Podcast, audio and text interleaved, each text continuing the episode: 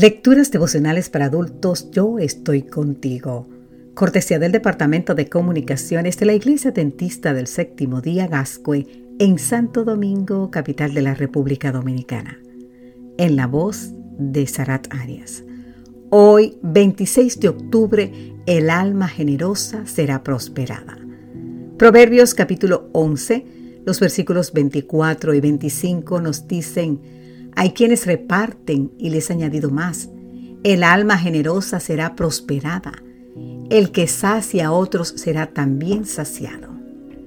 Es alucinante cuando los diarios y noticieros sacan a relucir las fortunas de los famosos. Nos deslumbran las colecciones de automóviles que tienen los deportistas, las grandes mansiones donde viven los multimillonarios, las colecciones de joyas de las estrellas de Hollywood, pero Sadio Mané, el astro del Liverpool, uno de los delanteros más aclamados del fútbol europeo, planteó una pregunta en la que valdría la pena reflexionar. ¿Para qué querría 10 Ferraris, 20 relojes de diamantes o dos aviones? ¿Qué harán esas cosas por mí y por el mundo? Este futbolista, nacido en Senegal, que gana más de 7 millones de dólares al año, ha decidido usar su fortuna de otra manera.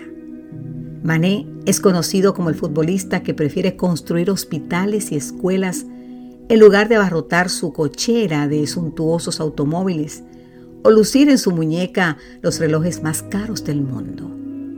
No necesito autos ni casas de lujo grandes, ni viajes grandes ni mucho menos aviones. Prefiero que los míos reciban un poco de lo que la vida me ha dado. Así dijo en el programa de televisión senegales Talentos de África. Salomón, que en su tiempo poseía una riqueza que superaba la de cualquier otro rey sobre la tierra, declaró en Proverbios 11:25, el alma generosa será prosperada, el que sacia a otros será también saciado. Literalmente el texto hace referencia a una persona de bendición, alguien que está dispuesto a contribuir con la prosperidad de los demás. Esa generosidad o bendición tiene que ver tanto con lo material como con lo espiritual. Saciar literalmente significa dar un vaso de agua. Si eso es lo que tienes, pues será bendición si lo compartes con alguien que tiene sed. Querido amigo, querida amiga, el mayor acto de generosidad es convertirnos en bendición para otros.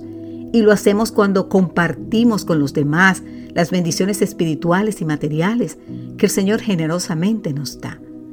Pablo asegura que el que siembra escasamente, también segará escasamente.